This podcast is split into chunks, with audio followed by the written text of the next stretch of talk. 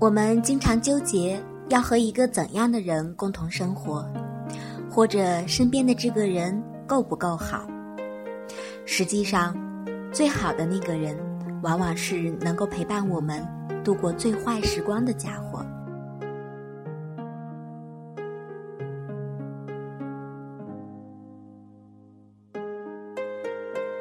大家好，这里是荔枝 FM 幺零四九八四零三美的温暖电台，用声音陪你一起成长。我是主播三美。今天呢，三美要和大家分享的文章是来自作者叫做李小艺写的文章《最坏的时光，最好的人》。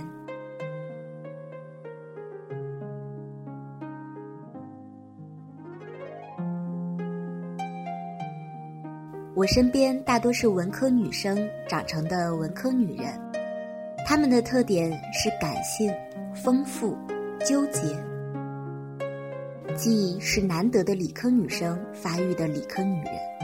她的标志是干脆、直接、果断。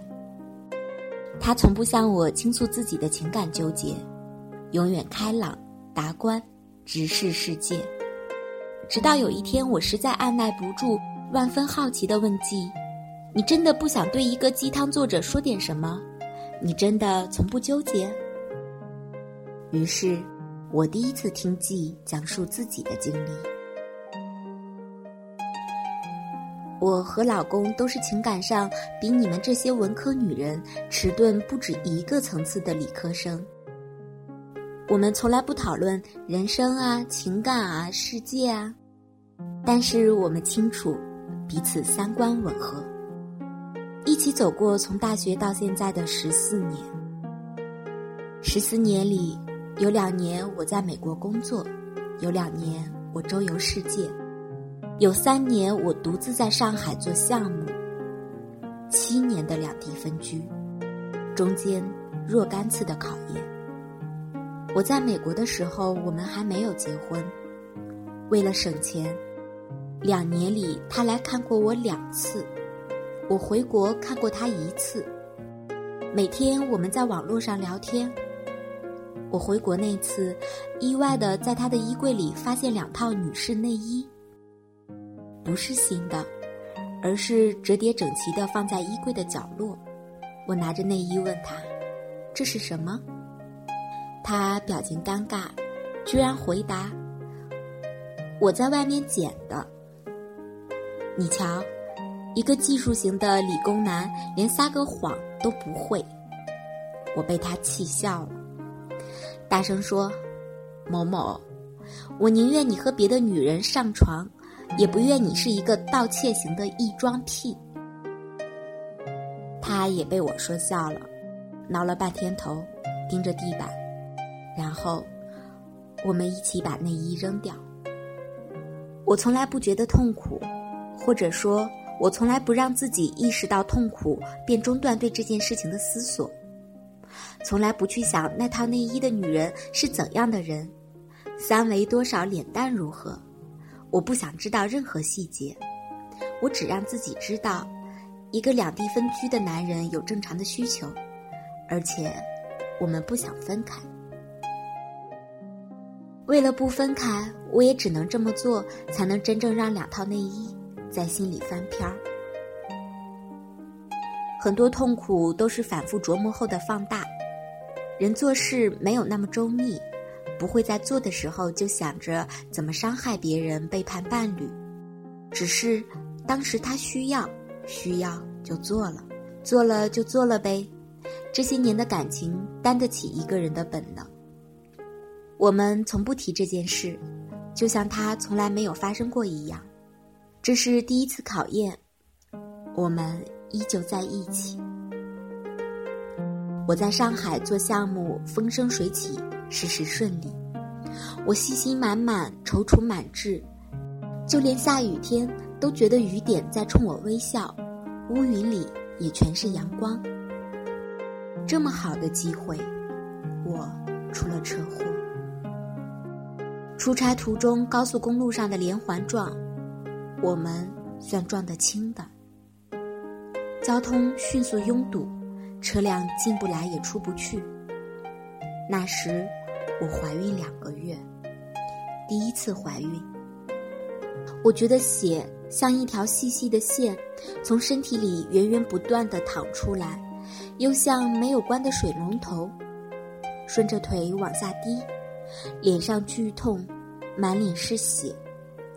周围人也一样，我吓得几乎没有知觉，看着车窗外嘈杂忙碌、到处是恐惧的人，不知道什么时候才会有救护车进得来把我送去医院。我再次清醒的时候，已经在医院，身边是他和我的老板，他握着我的手。老板说。你快点好起来，我加薪百分之三十，再给你一个小主管。这是我下一步的职业规划，几乎也是一个女人在我们这个行业里所能走到的极限。意外达成，可我并不雀跃。而他握着我的手，摸着我被绷带裹住的脸，撇了撇嘴：“孩子没了，你脸上。”肯定也有疤，可是有没有孩子，有没有疤，我们都在一起。一句话，两个坏消息，结尾却是最大的彩蛋。我扑倒在他的怀里，放声大哭。最坏的时候有人陪伴，够了。住院期间。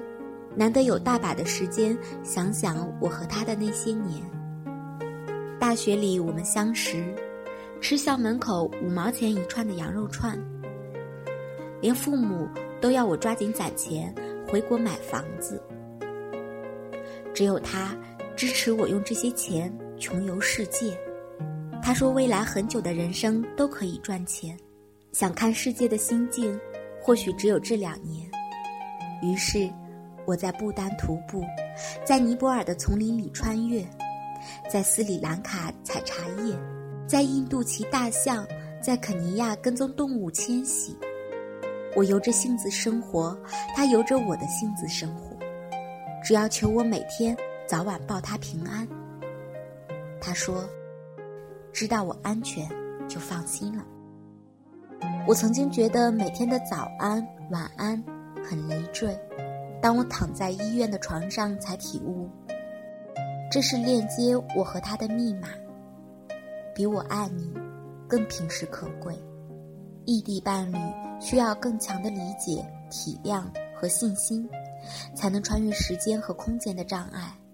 这些时候，是两颗心里的音乐和共鸣。车祸，让我们真正成为彼此的亲人。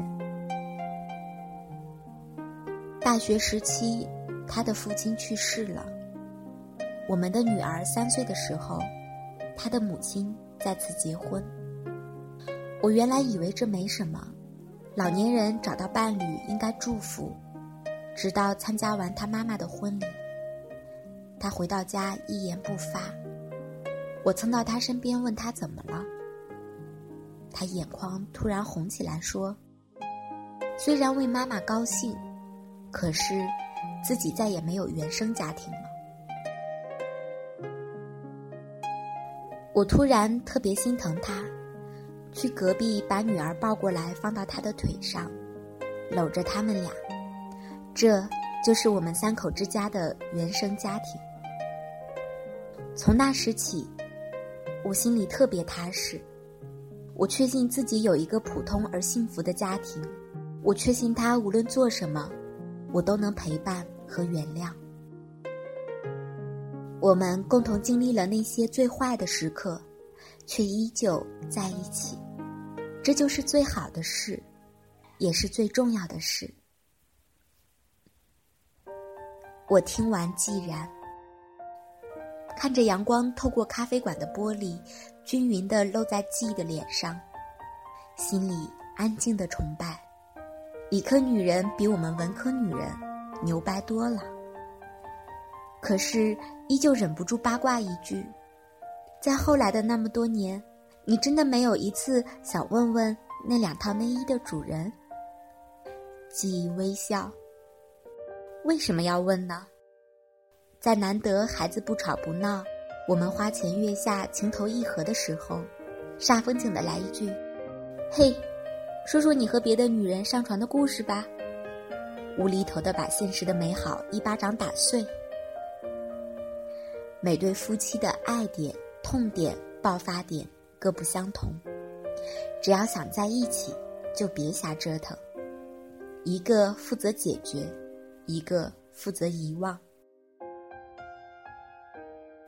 我明白了，记从不向我倾诉的原因。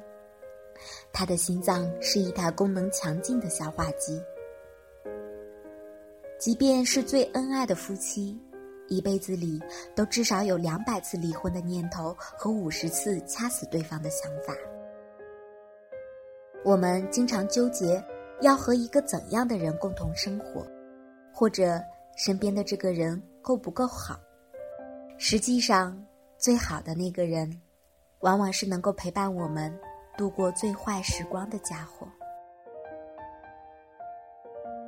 这是一个从来不讲爱不爱的理科女生教会我这个伪情感作者的。